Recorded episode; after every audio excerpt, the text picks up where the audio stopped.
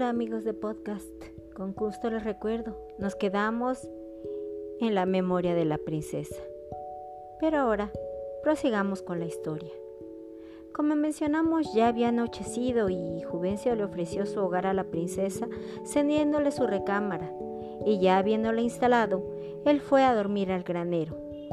No había amanecido aún cuando el granjero despertó, limpió un poco, recogió verdura y huevos frescos y preparó el desayuno. Pasado un buen rato y viendo que la princesa aún dormía, se dispuso a comer solo y salió a sus labores cotidianas. Regresó a la hora del almuerzo y vio que lo que dejó sobre la mesa aún estaba ahí dio un vistazo al cuarto y aún no encontró dormida a la princesa. Algo decepcionado, volvió a sus faenas. Lo que no sospechó fue que la princesa May observaba a prudente distancia todo lo que hacía. Fue a la hora de la comida que Juvencio, con algo de sorpresa, encontró ya despierta a la princesa y se dispuso a preparar algún alimento. Ese día todo pasó en total silencio de parte de ambos.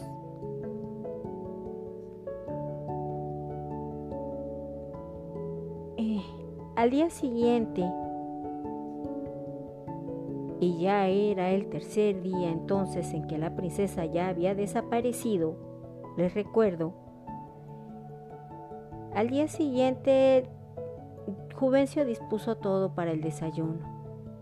Y entonces May, como princesa que era, intentó negociar. Hizo acopio de fortaleza y le propuso algo a Juvencio. Ella estaba dispuesta a ayudarle a trabajar, claro está, en tareas sencillas. Ya había observado el día anterior que las pequeñas cosas disminuían el tiempo de trabajo para Juvencio. Así pues, ella estaba dispuesta a ayudarle a cambio de que él la llevara a palacio. Juvencio pensó un rato y se levantó de un brinco entusiasmado.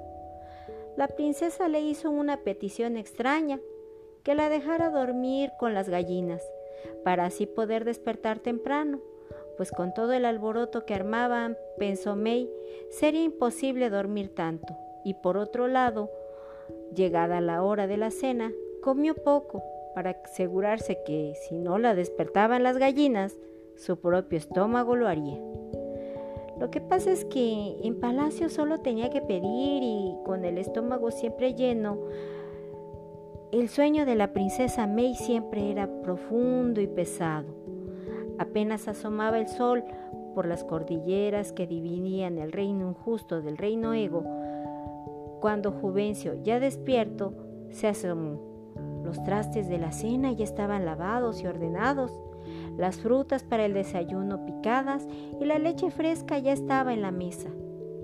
El granjero, sorprendido ante lo cumplido por la princesa, salió de la cabaña al granero los animales ya tenían sus sitios limpios y comían tranquilos, unos y otros bebían agua fresca. Juvencio aún no salía de su estupor cuando May lo llamó a desayunar. Entró a su cuarto a lavarse y su cama ya estaba tendida. Satisfecho con el trabajo de la niña, comió de buena gana. May siguió ayudando, dando de comer a los animales y recogiendo los huevos de las gallinas mientras Juvencio araba y deshiervaba las tierras con ese apoyo inesperado. Terminó antes de que se metiera el sol. Y en la cabaña sacó un costal y le pidió a May que lo ayudara a desgranar mazorcas que él previamente había puesto a secar. Le enseñó a la niña la técnica y ambos charlaban agradablemente desgranando mazorcas. Ya de noche, cuando May fue a dormir, pensó que realmente la vida de la gente común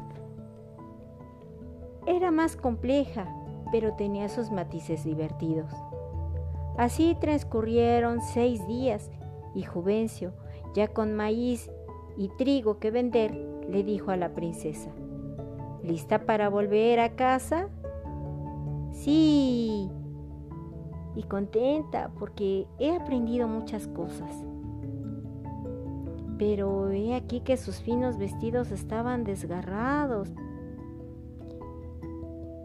Juvencio pensó que la princesa no podía salir así, así que le prestó un overol que al lavarlo había encogido. Le quedó algo grande, pero con un doblez aquí y una costura allá, le ajustó muy bien. Juvencio le puso un sombrero a la niña para que no se asoleara durante el viaje, a lo que ésta agradeció con una franca sonrisa. Hasta entonces, Juvencio se dio cuenta de que ella no era una niña común.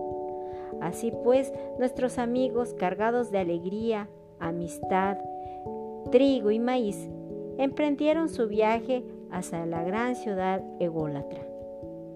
Durante el camino, Juvencio y la princesa May compartieron experiencias, anécdotas y buena parte de su diferente estilo de vida. Encontraron a otros granjeros, ya sea a pie o a caballo, y trababan plática con ellos. Compartían alguna preocupación o esperanza. La niña se enteró de cosas que sucedían a diario y que ignoraba, no solo por ser pequeña, sino por vivir tan lejana a los asuntos del reino. La verdad, May disfrutó el camino de regreso a casa y pensó en pedir a consejeros y a primer ministro tener mayor cercanía a todos los habitantes del reino, pues después de todo ella sería reina algún día. Entretanto, Marcial, especialmente feliz por la desaparición de su sobrina, mandó hacer un traje de gala y ordenó buscar la documentación apropiada para exigir la anexión del reino Ego. Después de todo, ya su mamá era una anciana y sin su sobrina ya no había sucesor adecuado para gobernar el reino Ego. Aconsejado por los altos rangos de su corte, solo esperaba el tiempo prudente. La anexión del reino Ego sería vital, pues su principal exportación eran los alimentos. Así, el reino injusto podría prescindir de tanto turismo, al parecer de Marcial. Le chocaba la idea de que tanta gente extraña pisaba, pisara todos aquellos monumentos que él consideraba propios. Y con ese ejemplo, todos los habitantes del reino injusto aprendieron a ser prejuiciosos y a discriminar las culturas de otros reinos. Te diré que esto ocasionaba también un alto grado de violencia. Entre todos los reinos, solo el injusto era el que presentaba un alto grado de ella. En todos los aspectos es por eso que la población se parecía sin tener parentesco. Todos tenían eternamente fruncido el ceño. Y bueno, hasta aquí nuestra historia por hoy. Continúe favoreciéndonos con su atención. Muchas gracias. Bye.